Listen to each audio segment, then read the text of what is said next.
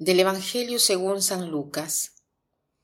En aquel tiempo Jesús reunió a los doce y les dio poder y autoridad para expulsar toda clase de demonios y para curar enfermedades. Luego los envió a predicar el reino de Dios y a curar a los enfermos. Y les dijo, No lleven nada para el camino, ni bastón, ni morral, ni comida, ni dinero, ni dos túnicas Quédense en la casa donde se alojen hasta que se vayan de aquel sitio. Y si en algún pueblo no los reciben, salgan de ahí y sacúdense el polvo de los pies en señal de acusación. Ellos se pusieron en camino y fueron de pueblo en pueblo predicando el Evangelio y curando en todas partes. Hoy Jesús convoca a los doce y los manda a anunciar el reino de Dios y a sanar a los enfermos. La cosa interesante aquí es que Jesús dice, no lleven nada para el camino, porque, dice Jesús, no lleven nada para el camino. Él los manda a anunciar el reino de Dios y en lugar de decirles qué cosa tienen que decir y cómo deben anunciar este reino de Dios, les dice, no lleven nada para el camino. Y no solo, les dice incluso eh, que em, no deben de tener nada para el viaje, ¿no? Y este nada para el viaje es no llevar nada para el camino, ni bastón, ni morral, ni comida, ni dinero, ni dos túnicas. O sea, no se necesita llevar nada, ni siquiera el bastón.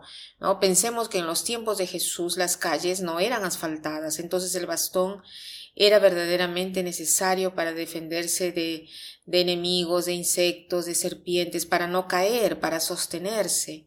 Ni siquiera una bolsa, algo para poner dentro las cosas, ni pan, ni alimento, ¿no? ¿Cómo hacen para comer? Ni dinero para comprar el alimento. Ni dos túnicas ni siquiera para cambiarse. ¿Por qué Jesús insiste tanto en no tener nada? Porque cuando no tenemos nada, tenemos necesidad de Dios. Tenemos necesidad que alguien nos ayude. Y hoy quisiera detenerme en este aspecto de la evangelización, que es un aspecto un poco insólito, cuando pensamos al evangelizador, pensamos que debe ser una persona que, que lleva a Jesús a los demás, que anuncia el reino de Dios, etc. Hoy me quiero detener en este particular. El evangelizador debe ser aquel que se pone en una condición de tener necesidad de la ayuda de los demás.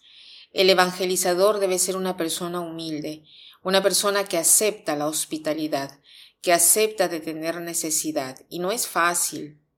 Por lo general es más fácil ayudar y sentirse útil. En cambio, hoy Jesús dice, acepta que alguien sea útil para ti.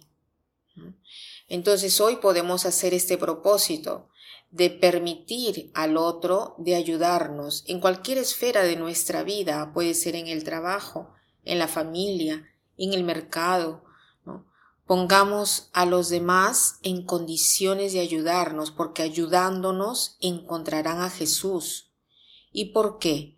Porque Jesús se hizo pobre para llenarnos con sus riquezas y también se ha hecho pobre para identificarse con nosotros. Y para terminar quiero citar una frase que dice así, Hacer la caridad es hacer que se haga la caridad. Hacer la caridad es hacer que se haga la caridad. Que pasen un buen día.